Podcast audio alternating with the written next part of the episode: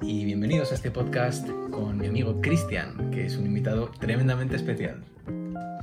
Él es músico profesional y se dedica a la música en varios formatos, no solo en cuanto a tocar su propia música. Pero bueno, mejor que lo explique él. ¿A qué te dedicas, Cristian? ¿Qué tal, Miguel? Pues bueno, como bien has dicho, me dedico a, la música en sus diferentes disciplinas, eh, sobre todo al tema de interpretación y, tocar en directo, pero también eh, tema de producción, técnico de sonido y demás son pues, aspectos que también solemos trabajar y me interesan. Y además de eso, das clase, ¿no? De tanto de guitarra, de lenguaje musical. Eso es. Y en el grado medio de sonido también. Eso es. Formando la nueva generación de técnicos de sonido. Exactamente. O sea que estás en todo. Muy bien. ¿Y cuándo empezó tu afición por la música? Porque claramente te tiene que gustar un montón para que estés haciendo tanto en el mismo campo. Yo creo que es una pregunta complicada, nunca me lo había pensado, porque como ha sido algo que, algo que ha estado siempre tan ahí en mi vida, a, me atrevería a decir que bueno, el lenguaje es una de las primeras, si no es la, eh, o sea, la música es uno de los primeros lenguajes que tenemos, ¿no? Desde pequeño ya escuchamos música, nos comunicamos con sonido, nuestra madre nos canta y nos baila antes de que nosotros aprendamos a bailar. Entonces yo creo que ya de alguna forma naces con esa predisposición o tal, pero no sabría decirte en qué momento dije, oh, me encanta la música porque es algo que ha estado siempre ahí. Vale. Bueno, esto al final es una cosa que siempre se piensa que no vas a poder llegar a vivir de la música nunca, del arte en general, ¿no? Pero de la música, como hay mucha competencia, tampoco es que se consuma tanto hasta que no llegas a cierto nivel. ¿Cómo te da por dedicarte a la música, siendo que hay tantas opciones? Entiendo lo que dices, pero el arte no se consume porque no es ocio, es mm. cultura. Pero entiendo por dónde vas. Eh, sí, es, es, complicado, pero al final el esfuerzo es algo que no le falla nunca a nadie y, y, no sirve de nada esforzarse si no crees en lo que haces. Y que te esfuerces lo mismo que otra persona tampoco te va a garantizar los mismos resultados. Pero, ¿qué decir? El fracaso está ni siquiera en no intentarlo, no en no, en no conseguirlo, ¿no? Y al final, yo cada día que pasa veo más claro y más posible que al final estás ahí, ¿no? Y al final a los hechos me remito, ¿no? Totalmente, tú ahí estás, desde luego. Muy bien. Bueno, alguna cosa que te he preguntado en ocasiones o que te he dicho alguna vez es que, joder, qué tío, qué talento. Y tú siempre me respondes, sí, bueno, tocar seis horas al día es un talento. Sí, bueno, ah, claro, desde mi punto de vista, para mí no es para tanto porque quizás lo tengo normalizado, ¿no? O en la gente en la que me fijo, seguramente incluso toquen más o lleven mucho más tiempo tocando ese tiempo y es como es como si cuando estudias mucho para prepararte un examen y sacas un 10, al final te puedes alegrar, pero no debería sorprenderte el resultado, ¿no? O si estás entrenando durante mucho tiempo para hacer una maratón, una competición, que al final eh, tengas una, consigas una buena marca, pues no debería ser motivo de sorpresa. Sí motivo de, ser, de estar feliz y de, de estar contento y satisfecho, pero al final entrenas, no practicas para llegar a ese nivel, así que sorpresa como tal no mm. debería ser. No, desde luego. ¿Y tú crees que hace falta tener una base interna, algo que básicamente que se te dé bien antes de empezar a, desarrollar esa habilidad? Bueno, el que tener esa base siempre va a sumar y te va a ayudar. Pero puedes empezar sin esa base y es algo que aprendes al final.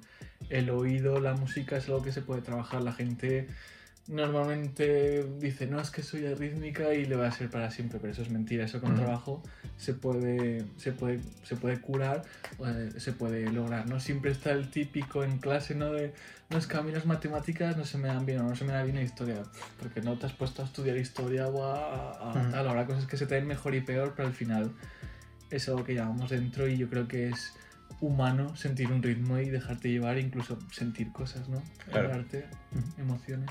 Claro, y al final es una disciplina tan amplia que aunque no se te dé bien tocar la guitarra o tocar este instrumento, tal vez se te dé bien tocar este otro. Si no se te da bien la cuerda, se te puede dar bien la percusión, y si no, se te puede dar bien cantar, mm. y si no, pues o si será otra cosa. Lo que creo que está claro es que no se te puede dar mal escuchar música o apreciarla.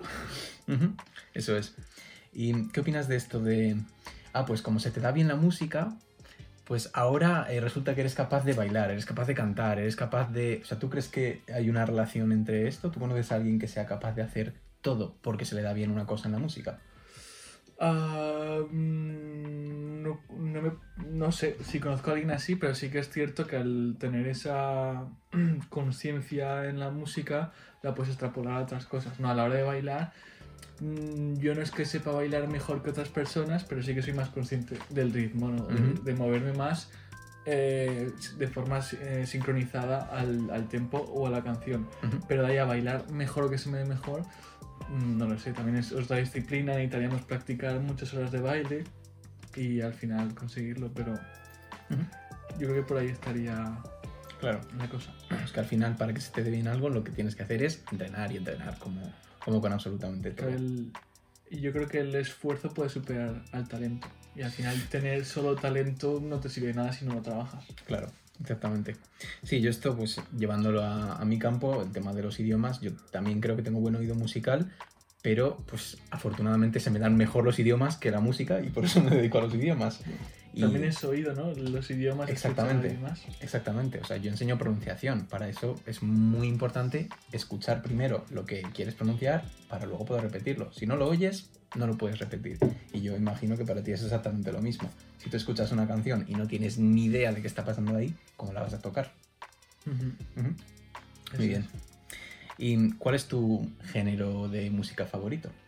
¿Qué es lo que más escuchas? Mm, Pues ahora escucho todos, o sea, me encanta la música en general, a todos los géneros le puedo sacar sus pros y sus contras, ¿no? Que siempre está el típico hate de, no, es que el reggaetón es una mierda, bueno, pues tienes reggaetón bueno y tienes reggaetón malo, igual que tienes rap bueno y rap malo, pero eh, no puedo negar que tengo cierta predilección barra obsesión por la música de, de los 80, funky, disco, heavy metal, rock, es algo que... no sé, que no encuentran en otros. Lo que me ofrece ese, ese tipo de música no me lo ofrecen otras, pero también hay funky malo, rock malo, heavy metal malo, etc. Bueno, heavy metal malo no. Pero sí. Sí, entiendo. Sí, alguna cosa que una cosa que te he escuchado decir alguna vez es que a ti la música te gusta cuando está bien hecha.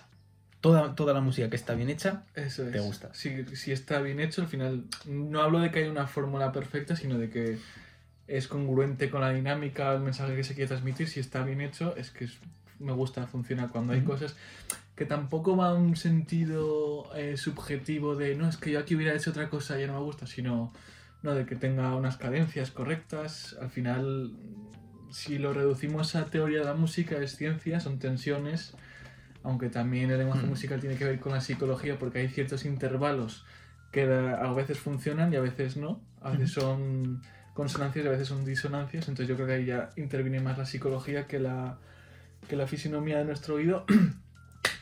Eh, pero eso cuando si la música está bien hecha, cuando es un hit del género que sea, es un hit siempre. ¿Te gusta el género o no?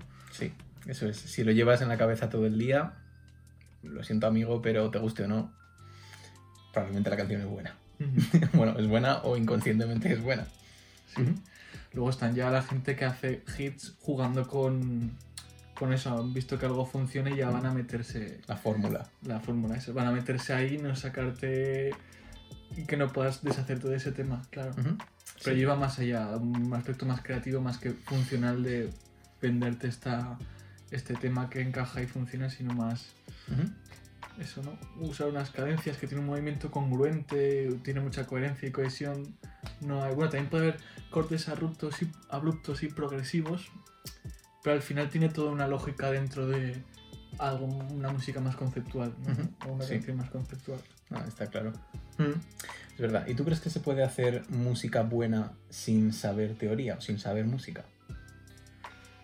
Mm, Yo creo que sí, porque al final tú puedes tener algo dentro, pero y lo puedes sacar y nace de la necesidad de expresarte o de sacarlo, pero que es innegable es que toda la formación que tengas en ello va a sumar, va a ser positiva y te va a ayudar no solo a hacerlo mejor, sino a entender qué estás haciendo y a entender y dominar todas las herramientas que tienes y cuentas, qué posibilidades tiene esta tonalidad, qué podemos hacer, qué no, saber qué funciona, qué no, sin, sin ni siquiera eh, usar el método científico de ensayo-error, si no dices, no, es que esto tal.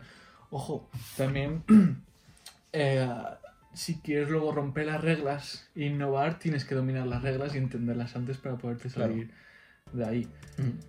Entonces, bueno, a priori mi respuesta sería que si quieres componer música y quieres hacer música, no te hace falta a priori la, eh, estudiar música, pero cuando ya quieres elevarte un poco y hacer cierta complejidad o cierta eh, elegancia, ¿no?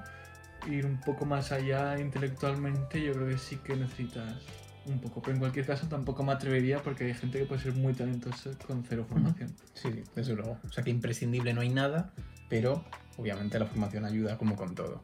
Aunque sea también a posteriori, no he hecho un tema, soy capaz de analizarlo. ¿Por qué me gusta esto? Porque esto es pegadizo. Hostia, ahora lo entiendo. Y al entender eso, lo puedes extrapolar, lo puedes eh, copiar y volver a usar cuando lo entiendes.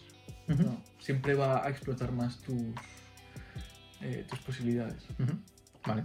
¿Y a ti alguna vez te pasa que cuando escribes tus temas y los grabas y los tocas en directo, alguna vez te pasa que te cansas de tus propios temas? ¿O siempre, siempre, hay, siempre hay tiempo para escuchar a la Eh, me pasa constantemente, pero yo creo que eso forma parte de la relación creación-destrucción del artista, ¿no? Siempre creas una obra, creas una pieza que en ese momento, en ese espacio-tiempo te representa y vibras con ella al 100%, pero luego en en dos años, en un mes, en un día, eh, tu vida puede cambiar, puedes evolucionar, no sientes lo mismo y escuchas eso y puede que no te represente mm, nada. Y eso yo creo que le pasa también a pintores, le pasa a escultores, ¿no? Puedes hacer una obra y hace 10 años no te sientes igual que ahora, ni tienes la misma madurez, ni has vivido mm, lo mismo. Tu discurso, las, las cosas que tienes que contar o la necesidad de expresarte es es diferente, ¿no? Hay una maduración. Sí. Y respecto a esto, ¿hay alguna canción en general, no tuya, que nunca te canse? Que siempre que la escuchas dices, esto es la hostia. Mm, así rigurosamente no. Sí que al final puedo saturarme de algún disco, pero igual me pego los un tiempo sin escucharlo, lo ignoro, me olvido de él. Y lo echas de menos. Luego vuelve a aparecer y vuelves a decir, guau, es que esto es una pasada, tío, es que esto es increíble, ¿sabes? Ah, no sé, con Judas me pasa mucho y me ha pasado mucho el redescubrirlos constantemente. Canciones que creías que eh, las sabías a todos los minutos que hacía cada instrumento y tal y descubres nuevas, nuevas texturas, nuevas capas de armonía nuevos matices y dices, es que ya lo sabía, pero estos tíos son genios. O con Van Halen también, con Van Halen me pasa mucho que... Cuanto más lo analizo, más me doy cuenta que ese tío era un mutante y tenía el, el Gen X. sí, desde luego, nada, tú escuchas música a otro nivel, o sea, yo creo que la mayoría de, de las personas no llega a escuchar tanto. Hostia, fíjate, escucho por ahí no sé qué, como mucho. Ah, sí, sí, lo que hace el bajo. Dun, dun, dun. Pero ya, no, no escuchan ahí todo eso y dices, hostia, lo que ha hecho ahí el tío. Es una cosa que, que siempre me ha parecido increíble. A mí me pasará igual si los pusiéramos a escuchar pronunciación. Yo habría matices que igual no, claro. no me doy cuenta. Sí, sí pues es, lo que dices. Al final, pues las horas que, que le dedica cada uno a lo suyo, ni te cuento. Eso es lo que hace que, que te conviertas bueno en algo, está claro. Muy bien. Bueno, pues, eh, ¿cuándo es tu próximo concierto para que te vayamos a ver? Mi próximo concierto, bueno, ya sabes que ahora el mes que viene me voy a Canarias y no vuelvo hasta septiembre y voy a estar dando muchos conciertos por ahí, pero realmente no sé cuándo empieza esa, esa racha, vamos a decir, o esa tal. Lo que sí que es cierto es que ahora en mayo, con el grupo de los medievales, sí que vamos a empezar a movernos y en mayo estaré en, en Mallorca. Que a ver cómo hago con el tema logístico de estar ahí, estar allá, estar en todos los sitios y que siga saliendo beneficio de, de todo. Si no, va a pasar como los camioneros ahora. sí. Muy bien, perfecto. Pues sí, muchísimas gracias. Voy a dejar tus redes por aquí abajo para que todo el mundo te siga y te escuche, que merece la pena totalmente. Y oye, cuando quieras, volvemos a por la parte 2. Muchas gracias a ti, Miguel.